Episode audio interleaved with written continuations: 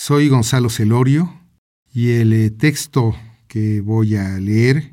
se titula México, ciudad de papel y originalmente fue el discurso que presenté para ingresar en la Academia Mexicana de la Lengua en el año de 1996.